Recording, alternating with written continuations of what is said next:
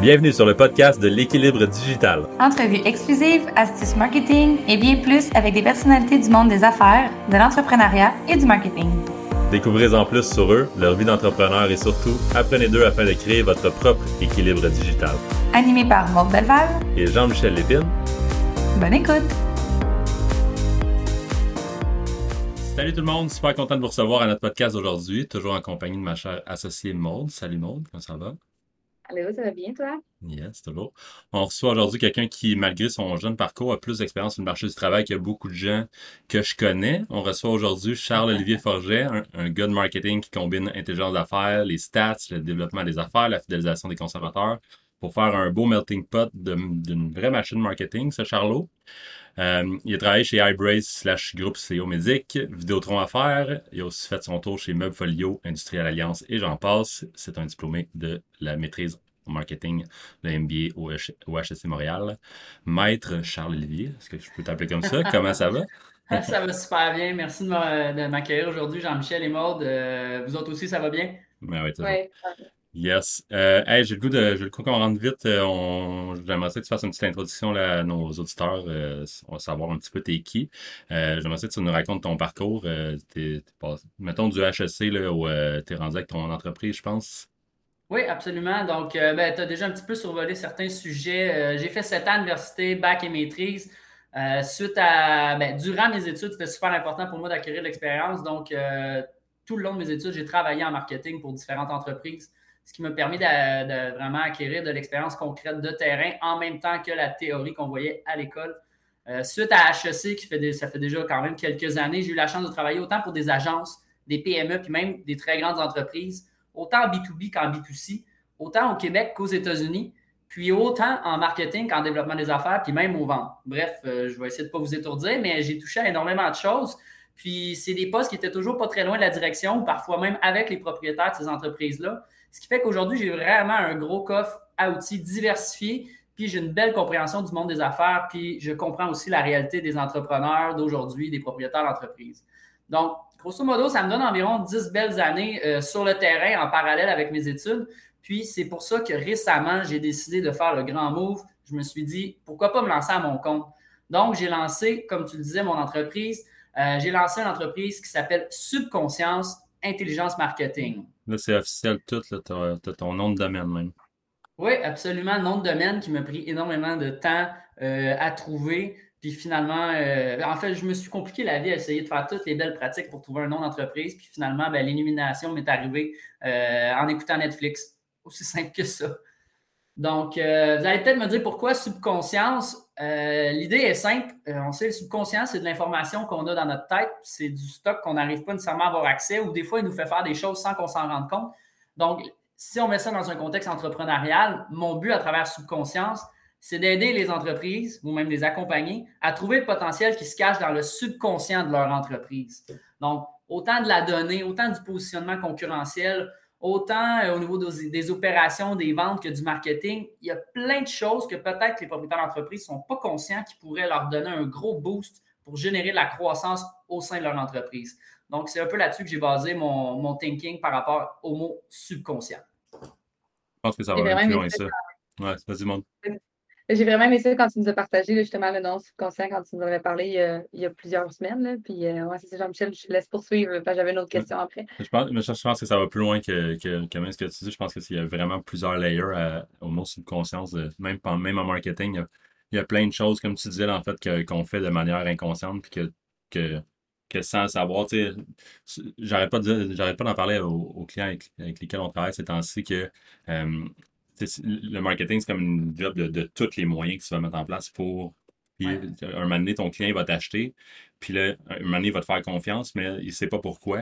Puis il ne se pose même pas la question, mais il va te faire confiance parce que inconsciemment, il t'a vu sur un panneau d'autoroute sans regarder, il t'a vu sur Facebook sans vraiment y porter attention, il a vu ton nom un petit peu partout, puis un moment donné, il a vu qu'est-ce que tu faisais vraiment sur une, je sais pas, une annonce à télé, puis qui est, là le moment que tu vends ton produit, puis il te fait déjà confiance parce que c'est une grosse compagnie, ça, je la vois partout. Mais tout de manière inconsciente. Absolument. C'est une théorie, puis c'est même une pratique qui est utilisée, ce qu'on appelle le cimetière de marque. Euh, je ne veux pas rentrer dans les détails, on va s'éloigner du sujet, mais euh, il y a énormément d'entreprises qui travaillent sur toute la notion de cimetière de marque pour créent leur marque dans ton subconscient, puis la journée que tu as un besoin, ça te pop. Parce que tu l'as vu le panneau d'autoroute ou parce que tu as pensé à, à ce besoin-là, puis tu as fait le lien avec cette marque-là. Donc, euh, tu as totalement raison. Comment ça se passe à date? Je sais que c'est quand même récent, là, ton aventure euh, entrepreneuriale, mais comment ça se passe jusqu'à présent? Il y a des choses que tu as déjà appris dans les dernières semaines? Absolument. Euh, jusqu'à présent, ça se résume à réseauter. Oui, j'ai fait un peu de prospection. J'ai vraiment pas ouvert les valves. c'est mon dada, la prospection. J'adore ça, me faire un bon plan, puis OK, on passe à l'attaque. Mais pour le moment, c'est deux à trois Zoom meetings quasiment par jour pendant le mois de juin, juillet. J'ai discuté avec énormément de consultants dans différents domaines. Je voulais vraiment m'ouvrir l'esprit par rapport à, tout cet univers-là. Puis ben, ce qui est bien, c'est que j'ai développé des relations. J'ai, ben, ne serait-ce que vous deux. Hein, c'est, un, super bon départ. Puis euh, c'est ça. Euh, mon plan, c'est à partir de septembre, on ouvre la machine. Puis je prévois générer une belle croissance d'ici, euh, le, dernier trimestre de 2021. Le mois de décembre, le maximum, je veux vraiment avoir une belle croissance d'ici là. Parfait. Puis aussi, c'est un concept qu'on a déjà parlé, là, je pense, euh, Jean-Olivier, ensemble, puis là, je voulais qu'on en parle plus un peu aujourd'hui. On parle souvent des 4P en marketing, là, prix, produit, place, promotion. Euh, puis maintenant, il y en a un cinquième, puis j'aimerais ça que tu m'en parles. Oui, absolument. Écoute, euh, il y en a un cinquième, un septième, puis même un onzième. Là, ça dépend dans quelle école puis dans quelle industrie on est. moi, je m'attarde aux 5P. Essentiellement, les 5P, ben, on ne fera pas un cours des 4P aujourd'hui, je pense qu'on les connaît. Là. Mais le cinquième P, c'est qui vend le produit ou le service. C'est vos employés, c'est vous. C'est vraiment le volet humain. Donc, cinquième P, on parle du côté relationnel. Puis on le sait aujourd'hui, les clients, ils veulent plus juste un produit, un service. Ils veulent une relation à la marque. Ils veulent une relation avec les employés, dépendamment de votre industrie, dépendamment de votre produit. Mais euh, essentiellement, les 5 P, ça a été développé pour le volet service, puis tranquillement, pas vite, ça a été appliqué au monde du produit. Parfois, c'est beaucoup plus difficile. On s'entend, le volet humain, c'est une boutique en ligne, puis les courriels peut-être qui peuvent amener un volet humain, les communications numériques, mais rendu là, ça à la clientèle. service à la clientèle, mais parfois, ça se fait 100% en courriel avec des boutiques en ligne. Donc, euh, il faut essayer de faire sortir le côté du 5e P de manière numérique derrière un écran. Là, il y a un bon défi au niveau communicationnel. Donc, euh, ce qui est bien avec le 5P, c'est qu'à concurrence égale, pourquoi un client va vous choisir vous versus un concurrent? C'est probablement le 5P qui va venir faire la différence. Oui, le service, mais au-delà du service, il y a le côté humain. Fait un 5e P fort, une stratégie qui se base sur, ce 5e P-là, peut vraiment vous permettre, pour le même produit, le même service, au même prix, dans la même région, de vous différencier, puis en bout de ligne, de fidéliser votre client pour qu'il reste avec vous.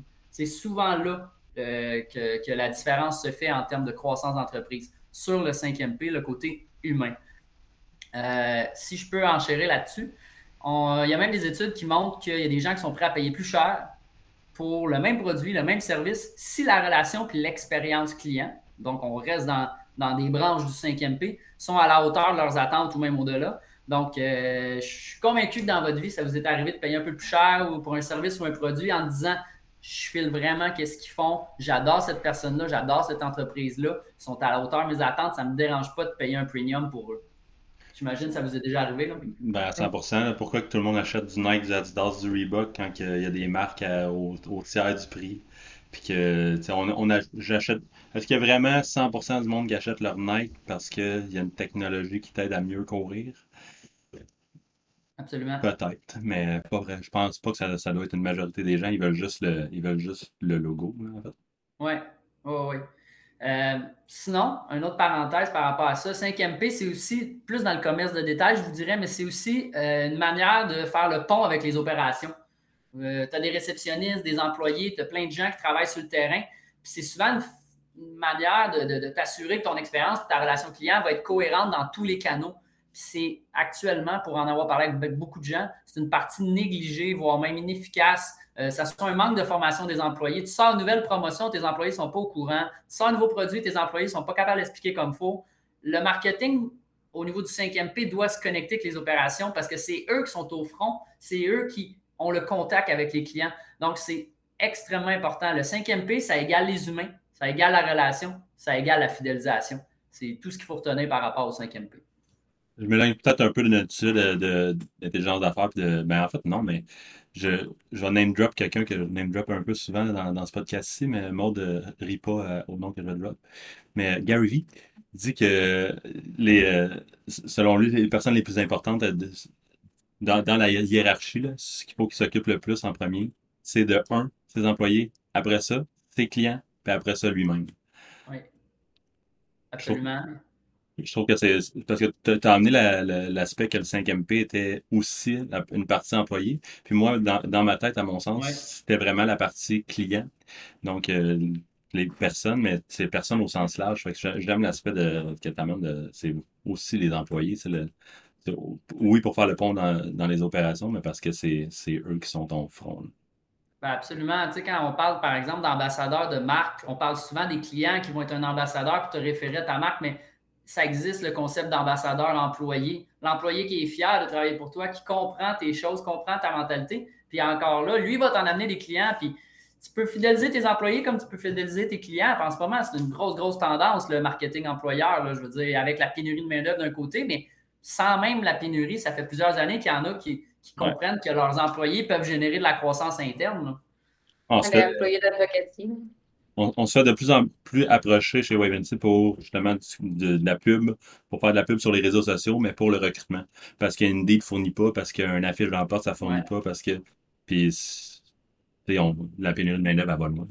Euh, Absolument. J'irais même à utiliser le terme de fidélisation d'employés. C'est ça.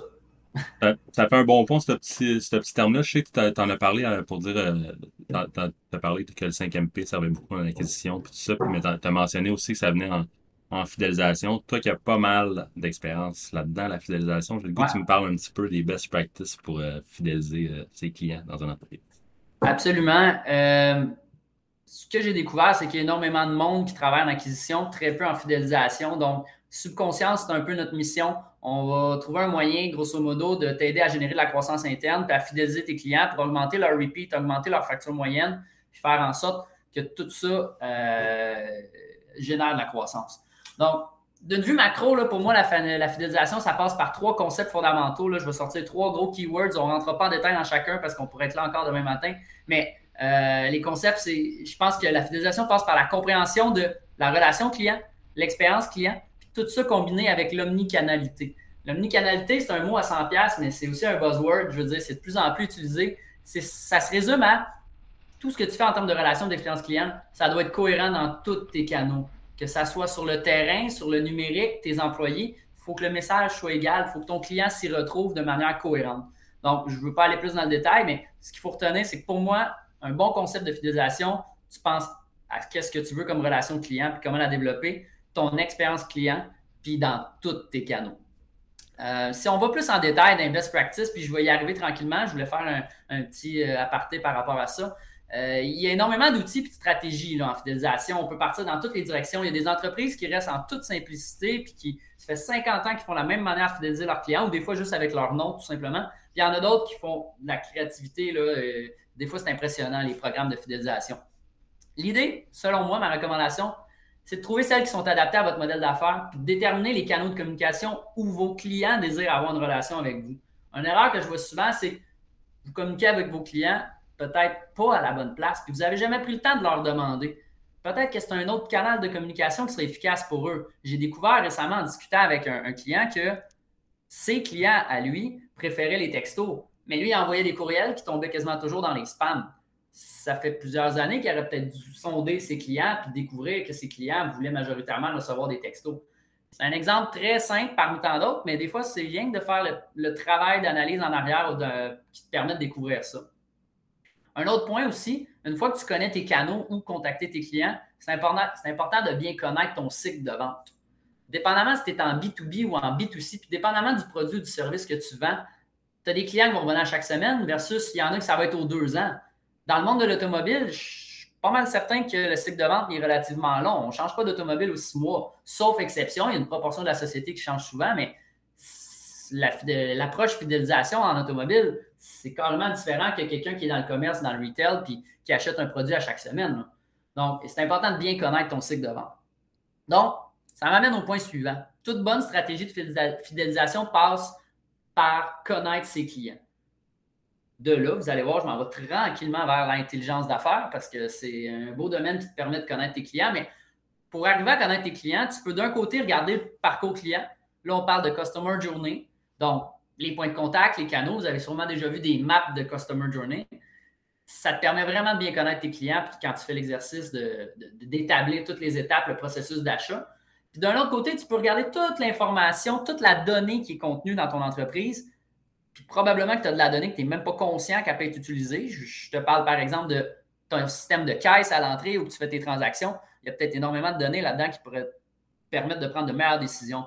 Donc, on regarde le parcours client d'un côté, on regarde l'information client de l'autre côté. Tout ça, c'est une vraie mine d'or qui permet éventuellement de développer une stratégie de fidélisation ciblée sur les intérêts de ton client, puis tu vas leur parler, leur parler dans leurs mots. D'un autre côté, il ne faut pas négliger non plus l'aspect concurrence. Oui, on regarde les clients, il faut regarder les concurrents. Pourquoi regarder les concurrents? Ben, il y, a plein de raisons, mais ça se résume à être aussi simple qu'en regardant la concurrence, tu pourrais déterminer c'est quoi tes forces, puis de stratégiquement déterminer comment tu veux te positionner avec ces forces-là par rapport à ta concurrence pour fidéliser tes clients, puis faire en sorte qu'ils ne soient pas tentés de quitter pour la concurrence. Donc, on analyse nos clients, on connaît nos clients, on analyse la concurrence, on connaît nos, concurrents. Moi, je pense que c'est deux excellents points de départ en termes de fidélisation. Euh, je que tout ça s'embrique aussi un, euh, un dans l'autre, dans le sens que tu parlais de la manière au début de communiquer avec tes clients, dans le sens que si tu connais mieux tes clients, mais tu peux les segmenter en conséquence aussi, de dire ce type de clientèle-là, cette personne-là qui est, par exemple, plus jeune, préfère les textos versus ce type de clientèle-là préfère être appelée. C'est quand tu parlais de la façon de communiquer. Fait qu'en les segmentant comme ça, tu connais leurs préférences aussi. Fait que tu es capable de, vu qu'ils apprécient le service que tu leur donnes parce que tu leur parles sur le bon canal, ben là, tu les fidélises par la même, la même façon. Fait que ça s'embrique tout un dans l'autre. Oui, absolument. J'ai le goût que tu pousses, tu pousses un petit peu plus loin, Charles, sur deux, sur deux les points que tu as dit. Puis, euh, un, c'est moi, c'est ma game là, jour et nuit d'analyser des statistiques pour essayer de comprendre mieux les clients et essayer d'optimiser mm-hmm. les pubs que je fais pour, euh, pour que ça s'adresse le mieux possible à eux et qu'on ait le meilleur retour. Tu as dit une phrase clé, je pense, qui est, euh, pas, quand tu parlais de, de l'omnicanalité, c'est pas juste pour savoir ils sont où, tu jamais pris, les connais pas parce que tu n'as jamais pris le temps de leur demander. Puis, là, ça, ça amène à une partie de, oui, il y a les stats, mais c'est pas tout communique avec, ta, avec ton client, parle-y, puis écoute-les surtout, puis ça va t'amener plus loin. Qu'est-ce qu'est-ce que As-tu des expériences, genre que ça, ça t'a aidé euh, de ce concept-là ou que, vous avez pris ça en compte? Oui, ben c'est un excellent point. Je m'en allais justement des best practices. Tu sais, c'était comme mon intro pour arriver aux best practices. Puis euh, dans, dans mes premières best practices, tu vas voir, ça va répondre exactement à ta question. Quelque chose que je recommande avant même de se lancer en fidélisation ou dans un plan de fidélisation, c'est tout ce qui est sondage d'expérience client. On parle de parler avec ses clients, communiquer avec ses clients. Il n'y a rien de mieux que de se procurer un petit logiciel ou de mettre un employé sur le téléphone ou sur les courriels pour contacter ta clientèle puis prendre le pouls. Il y en a énormément qui le font de manière automatique avec des, des HubSpot et des MailChimp. Mais si tu as une clientèle assez près de toi, puis tu peux te le permettre, contacte-les de manière informelle si on veut, puis va chercher le côté humain du feedback, puis c'est là que tu vas vraiment avoir de la belle donnée on s'entend, si tu fais du sondage client, c'est que tu as déjà une liste client. Puis moi, ce que je recommande, c'est que ton sondage soit combiné avec un système de CRM. Le CRM, c'est super important. C'est là-dedans que tu vas colliger toute l'information que tu vas obtenir par rapport à ton sondage pour chaque client, pour chaque fiche client. Fait qu'éventuellement, tu développes tranquillement ton intelligence d'affaires, ton intelligence marketing. Donc, via des sondages clients, tu peux développer ce qu'on appelle euh, les NPS, le Net Promoter Score, tu peux savoir c'est qui tes ambassadeurs, tu peux probablement tenter d'éteindre des feux. Tu as peut-être du monde qui finalement allait te faire des plaintes sur Google, allait te faire des plaintes sur les réseaux sociaux, par leur téléphonant, ils vont se vider le cœur sur toi. Tu vas sauver, tu vas, sauver ta réputation, tu vas probablement euh, éteindre des feux euh, par la bande. Donc, à ton point, c'est super important de communiquer avec tes clients.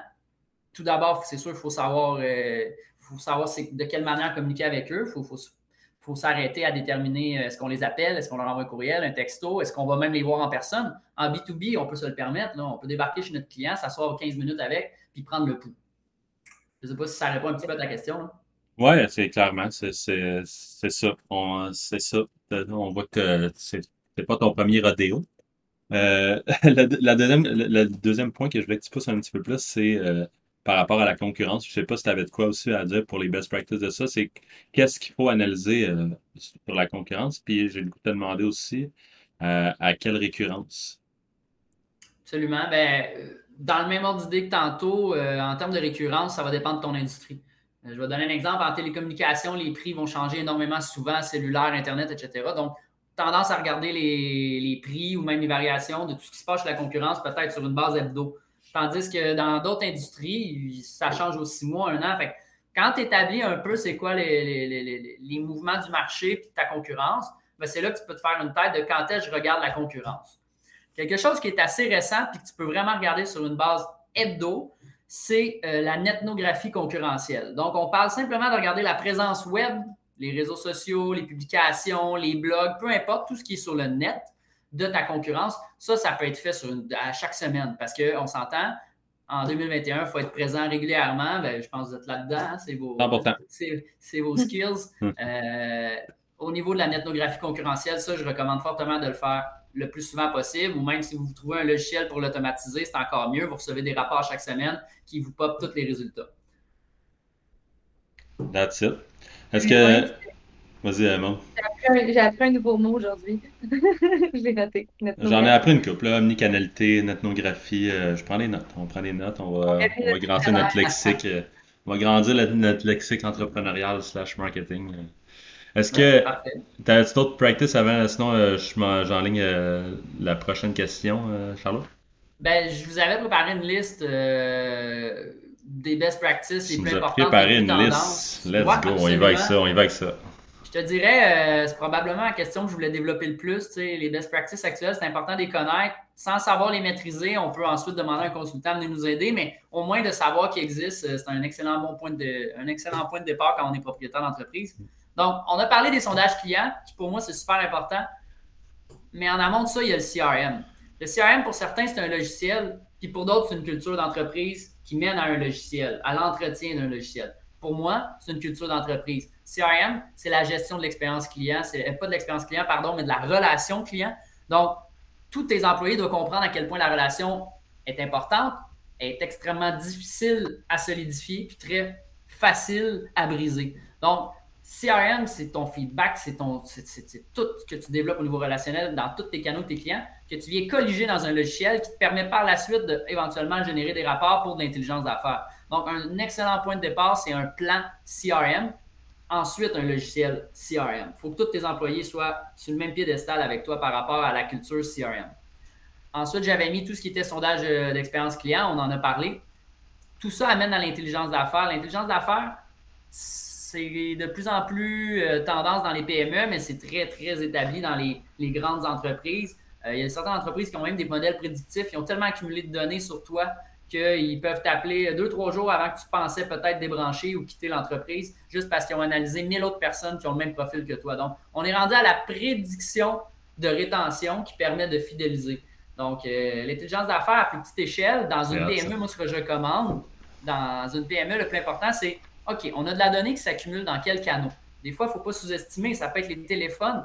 Tu as, un commerce de retail, tu reçois des téléphones à tous les jours, tu en reçois combien, à quelle heure, puis c'est quoi les sujets, etc.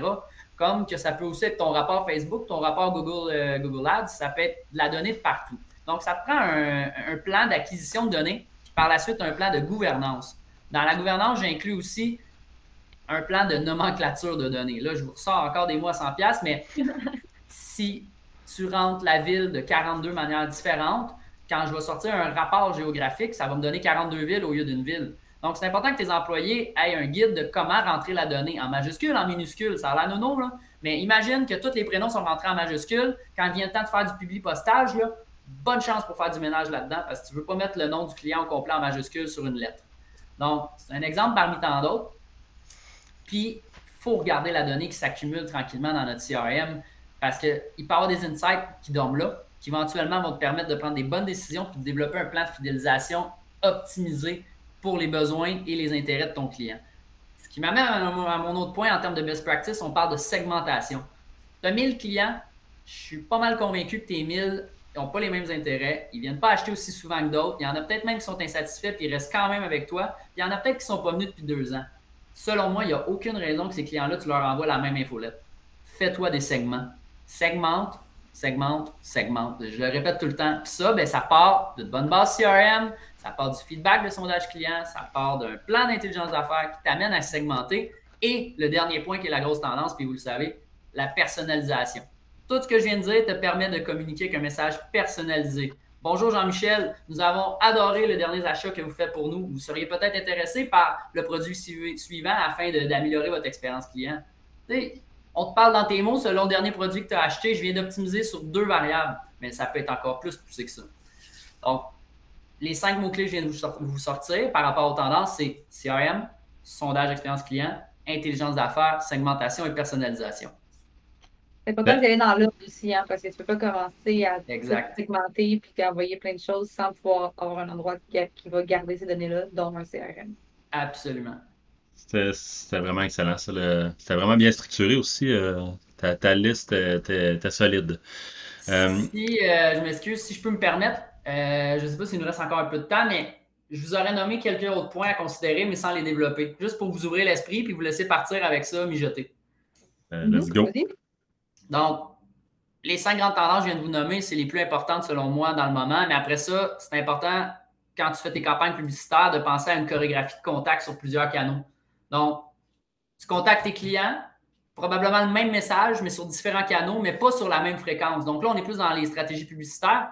Puis tout ça peut t'amener à fidéliser ton client parce que tu le réchauffes tranquillement sur différents canaux. Il commence par une lettre par la poste, il reçoit un avis Google, il y a un retargeting qui se fait sur Facebook, puis finalement, il reçoit une infolette. Tout ça avec le même message, mais sur un mois. Pendant un mois, tu as une présence constante. Ça, ça t'amène à le fidéliser tranquillement, mais sûrement.